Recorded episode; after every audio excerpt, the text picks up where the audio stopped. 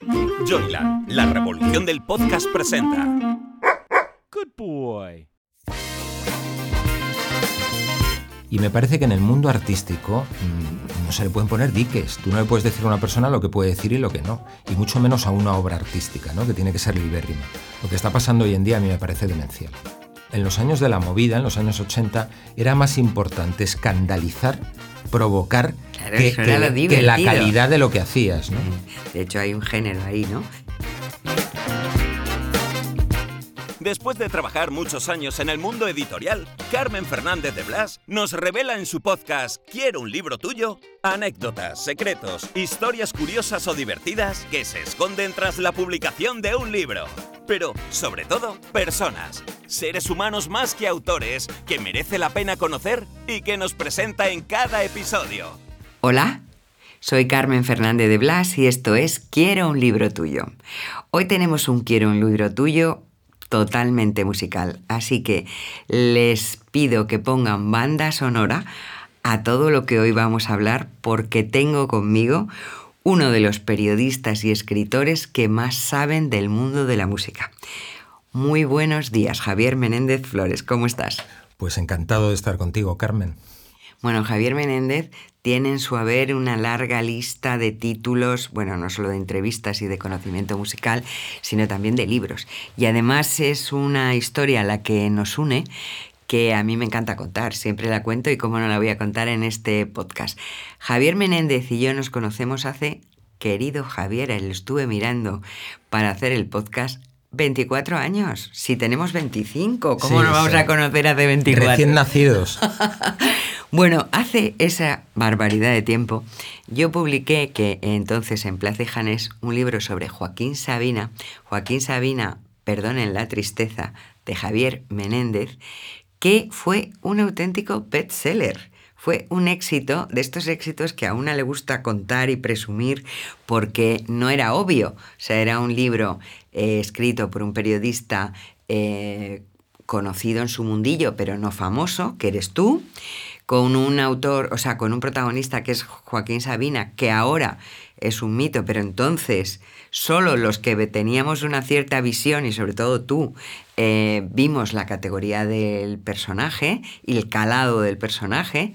Por supuesto, un personaje que nos dejó tirados en la presentación, porque Joaquín Sabina es así, y de repente te dice hola y luego adiós, o sí pero no, o esas cosas. Y a pesar de todo eso, supiste transmitir eh, toda esa fuerza que tiene Joaquín Sabina, no solo en sus textos y en sus eh, canciones, sino también en su vida, que le ha convertido, yo creo, en personaje, y el libro vendió eh, cientos de miles de ejemplares y lo más importante, señoras y señores que nos escuchan, es que sigue vivo, porque después de haber estado una larga trayectoria en Plaza y Janés, hace unos años, ¿no? Hace, En el 2018. Hace unos 18, Cúpula te rescata el libro, lo relanza actualizado y sigue vendiendo. Bueno, tuve que escribir un tercio del libro, Sí, claro. que fueron Bueno, habían pasado unos cuantos en añitos. torno a 200 y pico páginas. O sea que eso es un libro también nuevo. Claro, es un libro nuevo, pero no deja de ser un poco eh, la misma Sí, a historia. partir del mismo libro. El que edité contigo prácticamente se mantuvo igual. eh, hice Bueno, algunos cambios fechas. formales, claro.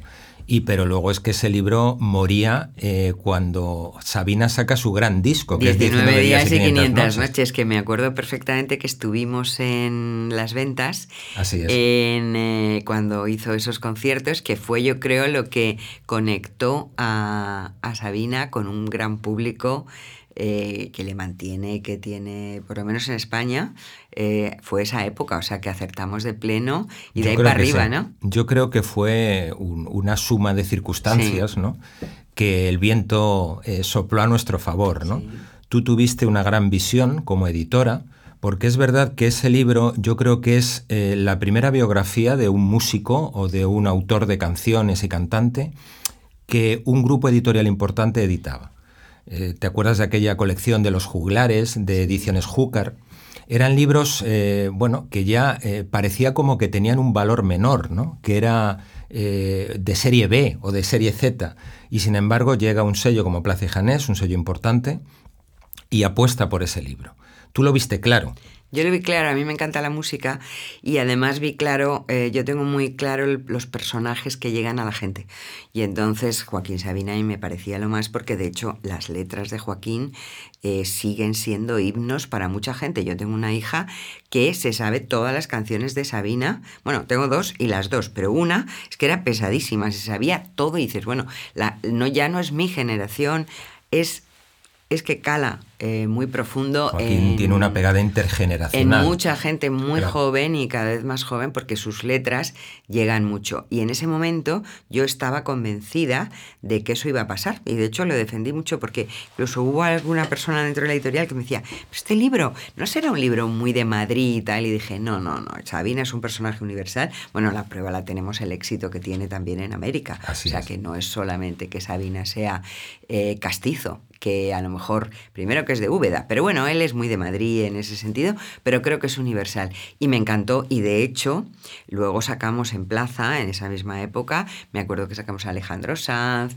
y algún otro mm, cantante que... Pero yo reconozco que la música me encanta y que creo que los cantantes son eh, líderes de opinión también y ídolos para la gente. Y por eso me encanta que tú te hayas especializado en, esos perfiles, porque fíjate, te diría que más, de, más que los actores, porque los actores representan un papel, pero los cantantes son eh, ellos mismos los que se hacen su propia imagen. Y tú te has especializado, eh, empezando por Sabina, que es empezar arriba, muy arriba, pero eh, recuerdo que grandes éxitos tuyos han sido también Dani Martín. Así es.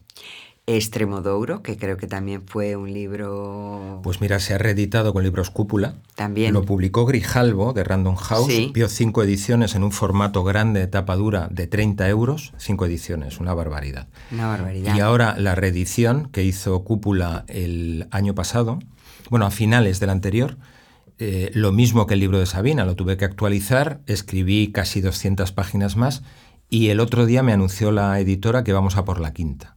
Qué bien. O sea que ha visto cinco ediciones en la edición primigenia y también en la reedición, con lo cual estoy muy satisfecho. ¿no? Hombre, claro, es para estar. Y hablamos de un grupo que se ha separado, pero que sigue vivo aunque no esté en activo. ¿no? Sí, porque son libros, o sea, grupos referencia. También yo recuerdo haberte publicado Lolita. Así es. Lolita, que es un personaje que nos fascina a los dos. Así es. Y que yo creo que fue un libro muy interesante de conocer porque Lolita mm, es mucho más que una cantante, es una saga, es una familia, fue un libro muy bonito. Miguel Bosé, yo creo que también ha sido otro libro que coincidimos y, yo qué sé, y, quién más? ¿Me dejo gente o qué? Bueno, esos han sido los importantes. Los más importantes, sí. sí. Y bueno, eh, es verdad que el éxito de Joaquín Sabina me arrastró un poco a hacer ese tipo de libros, ¿no? Pero siempre buscando personajes que tuvieran cosas que ofrecer, con sustancia, ¿no? Con peso. Tú lo has dicho muy bien. Mm, un actor, pues bueno, forma parte de un reparto y al fin y al cabo eh, ha sido elegido para representar un papel que él no ha concebido, ¿no? En el caso de Sabina, ¿qué es lo que tenía Joaquín?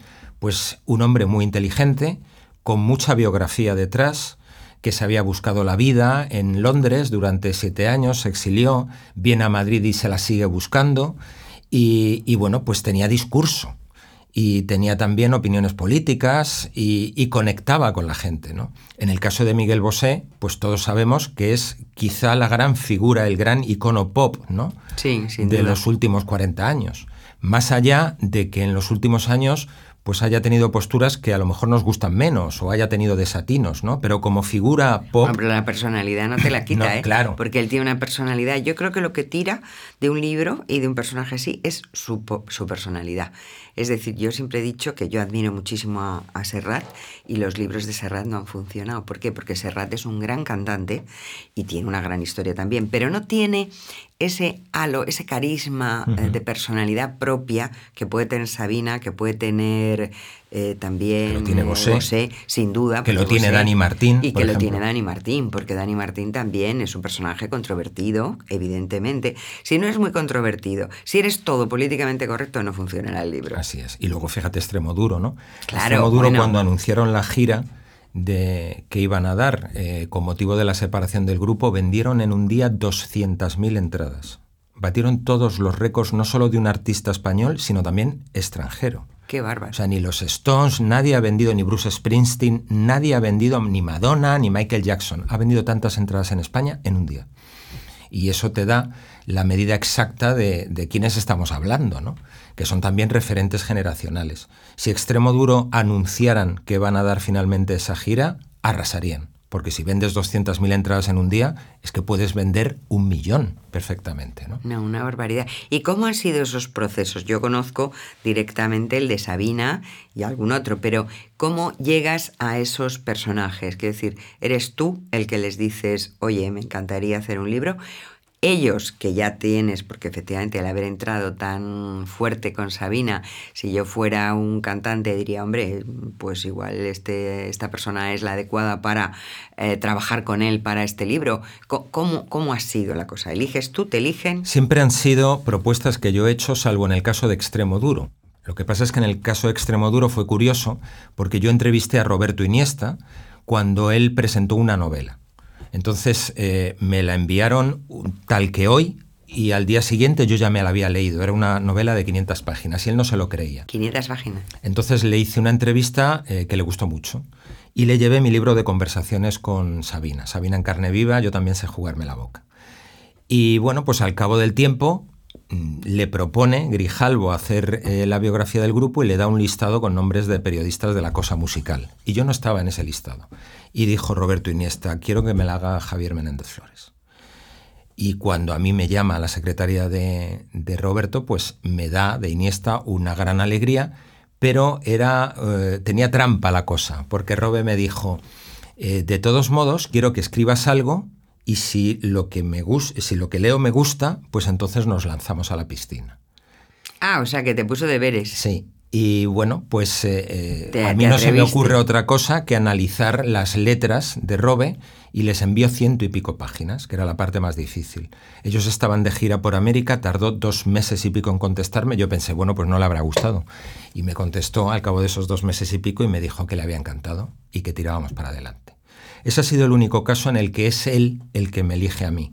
Bueno, te elige y te, y te examina, ¿no? Así es. Qué bueno eso. Y en el resto, pues eh, yo creo que ahí eh, han intervenido varios actores. En mi primer libro de Sabina, que conocían todos los demás, tanto Bosé como Dani Martín o Lolita, y les gustó mucho.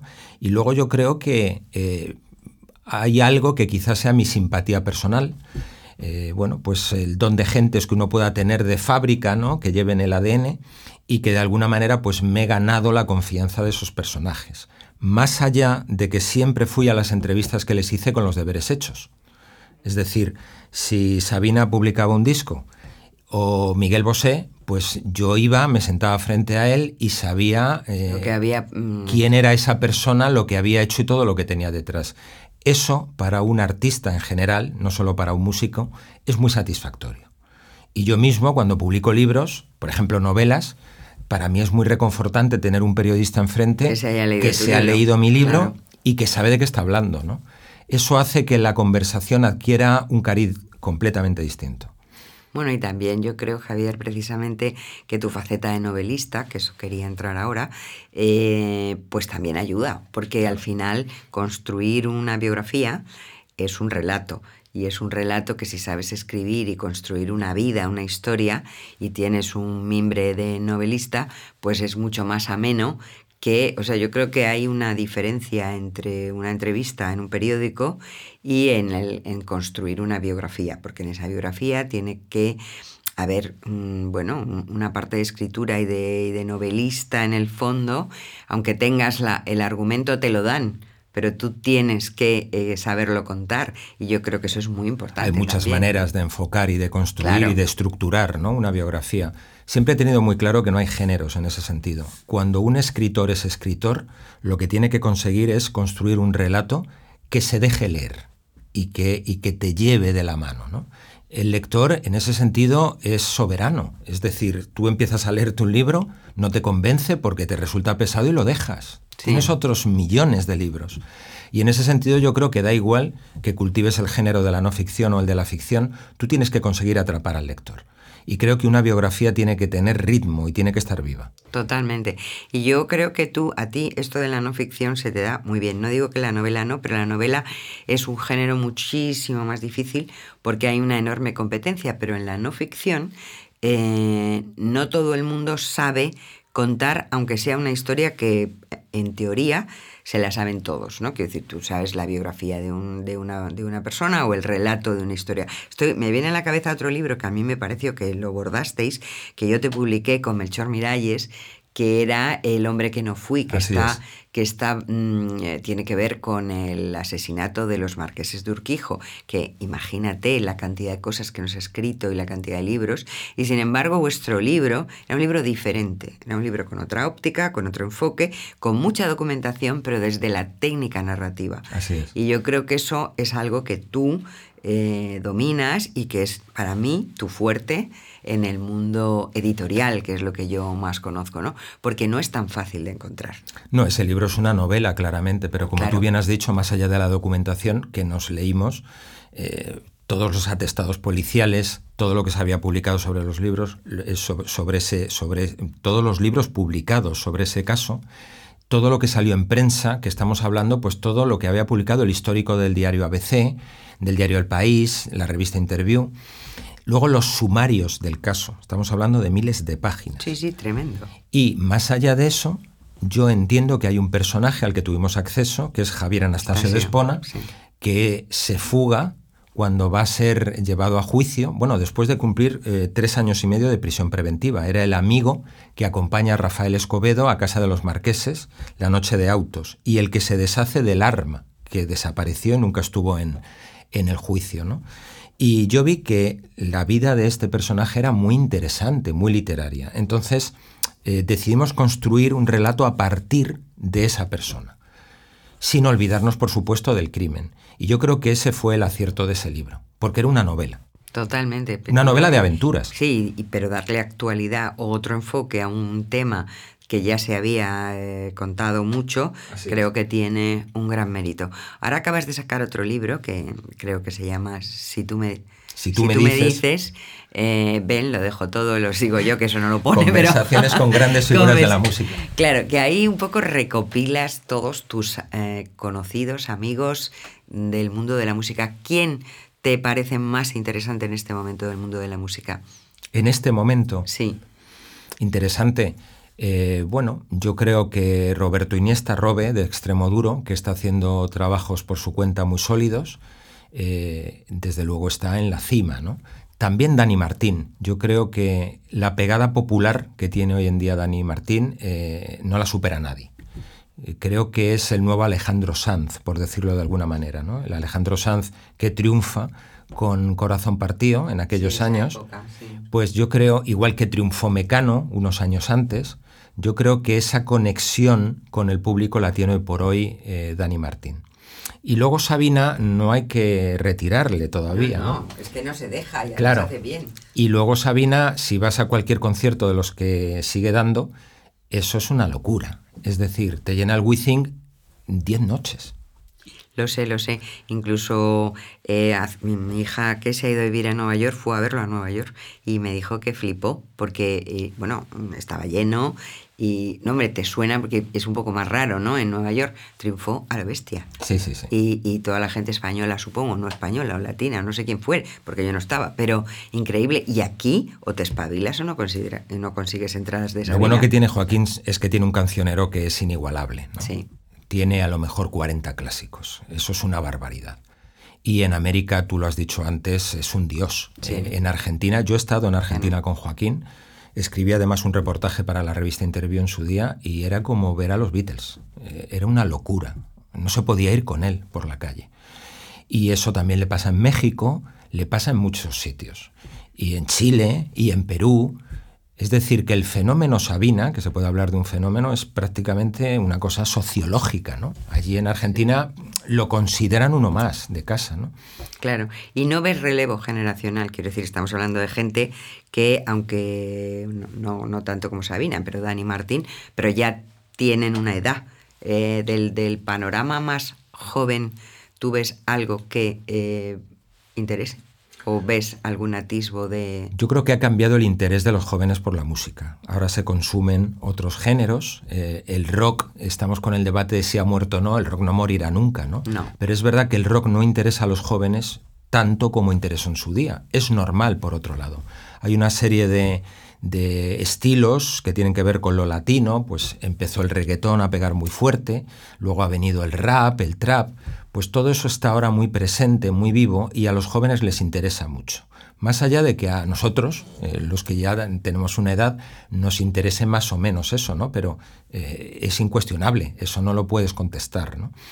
Si yo veo que, que, eso tiene larga vida, pues no lo sé, no soy una pitonisa, Ya. ya veremos lo que las tendencias van imponiendo, ¿no? Pero yo creo que precisamente todos los eh, músicos que recojo en ese libro último, que son 40, eh, han impuesto su estilo, han impuesto su personalidad y han sobrevivido a las modas, que al final es de lo que se trata, ¿no? Ya. Porque las modas son pasajeras, pero cuando tú estás por encima de eso, da igual, eh, siempre vas a ser consumido, ¿no?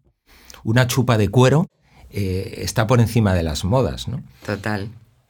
Total. ¿Y cuál es el más joven de tu, de tu repaso musical de esos 40? De este libro, el más joven, eh, pues déjame que piense. Está Lichis, que, que, es un poco más joven que yo, más o menos de mi edad.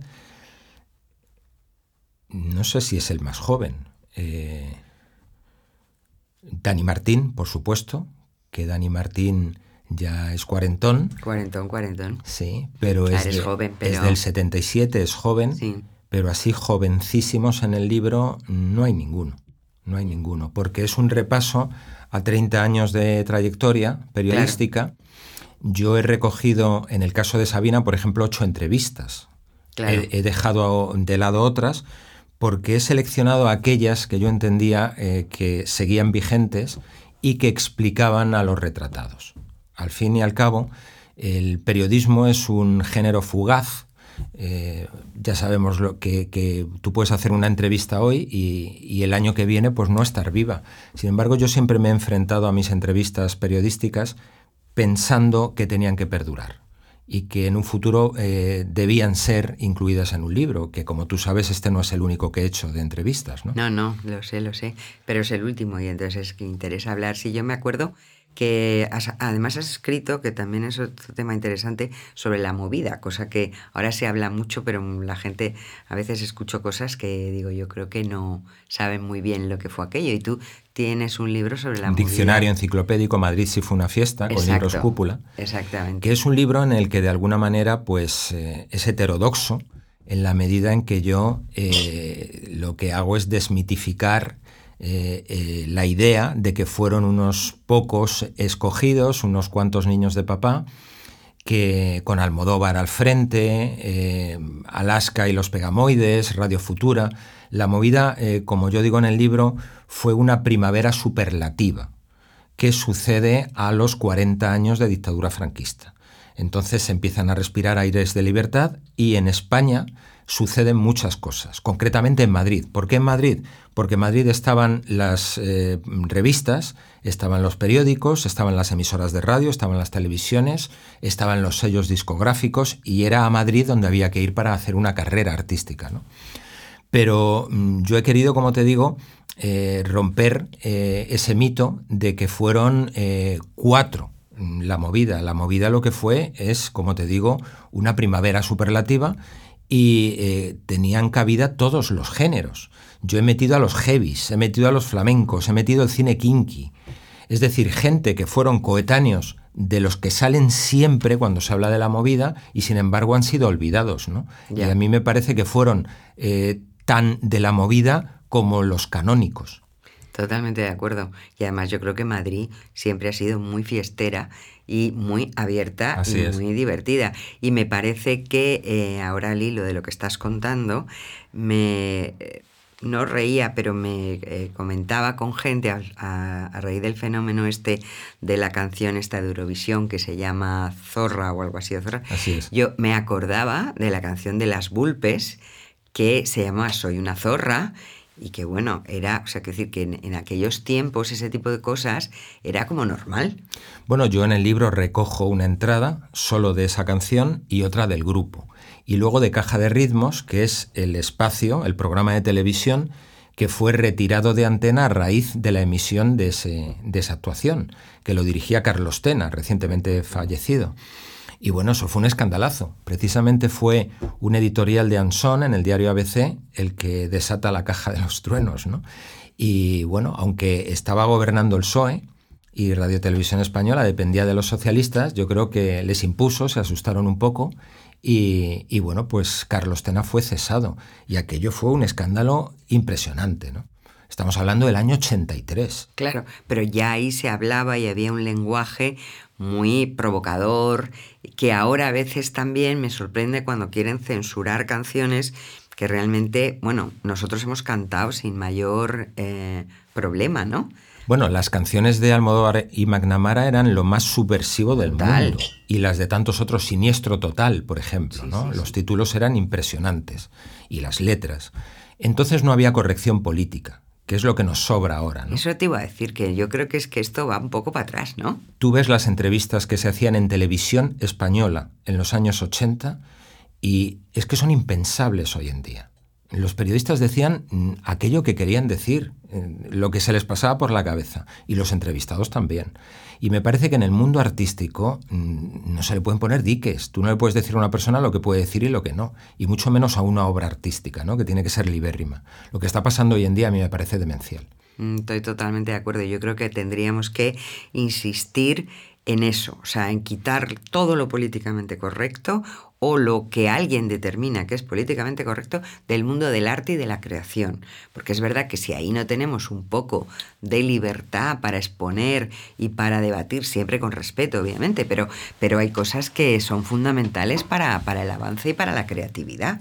Hay mucho neopuritano y luego están las redes sociales, que tienen una cosa que a mí me parece terrible, y es que personas que se camuflan, se parapetan detrás de nombres falsos y sin dar su cara, critican a todo Dios. Ya. Entonces, eh, bueno, pues yo que estoy haciendo entrevistas constantemente en el diario La Razón con músicos, me dicen que se lo tienen que pensar diez veces antes de publicar cualquier cosa en redes. Porque cualquier cosa que digas hoy en día es susceptible de herir a alguien, ¿no? Y de ofender a alguien.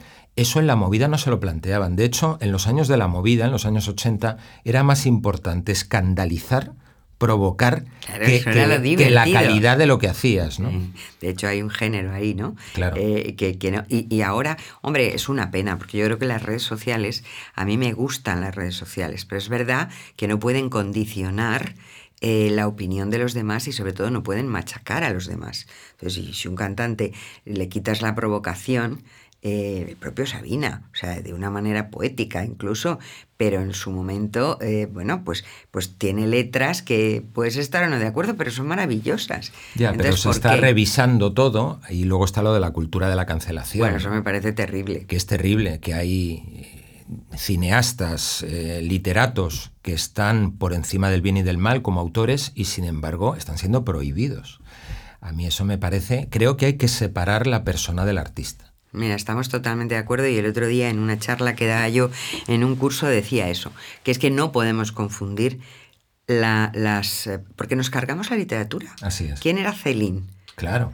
¿Quién era eh, eh, Pablo Picasso? Pablo Picasso resulta que era machista. Pues hombre, es que Pablo Picasso vivió en una época en la que no puedes trasladar los valores de una época a otra. Y sobre todo, estamos hablando de sus poemas, estamos hablando de sus cuadros, estamos hablando de su música. Por favor, no confundamos. Y si alguien ha cometido un delito, porque imagínate que Tú puedes ser un gran escritor y ser una malísima persona, incluso Así un es. asesino. Entonces, que te metan en la cárcel. Pero tu obra seguirá siendo maravillosa, aunque la persona que lo haya escrito sea una persona nada recomendable. Es que yo creo que ahí es donde hay que distinguir. No podemos confundir las cosas. Pero, por ejemplo, obras cumbres de la literatura como Lolita de Nabokov. Por ejemplo, Lolita. Bueno, pues resulta que es un pedófilo. Entonces ese libro ya está prohibido. Pero bueno, si es que es una cima, como te digo. No se puede escribir mejor y la historia es un historión. No, y sobre todo el ser humano. Otra cosa es eh, si este señor. O sea, eh, la- eh, tendemos a confundir, veo yo, el, el, lo- los hechos con la, con la fantasía. Por supuesto. Entonces, ¿qué ocurre? Si tú relatas maravillosamente una pulsión humana, como puede ser, me da igual la que sea, eh, eso es un arte. Si tú resulta que esclavizas en la realidad, una, me da igual una mujer, un niño, un hombre, un tal, entonces eso es un delito. Pero- Exactamente. Pero, por favor, no confundamos los términos. El terreno de la ficción debería ser sagrado. Y en el cine exactamente igual, ¿no?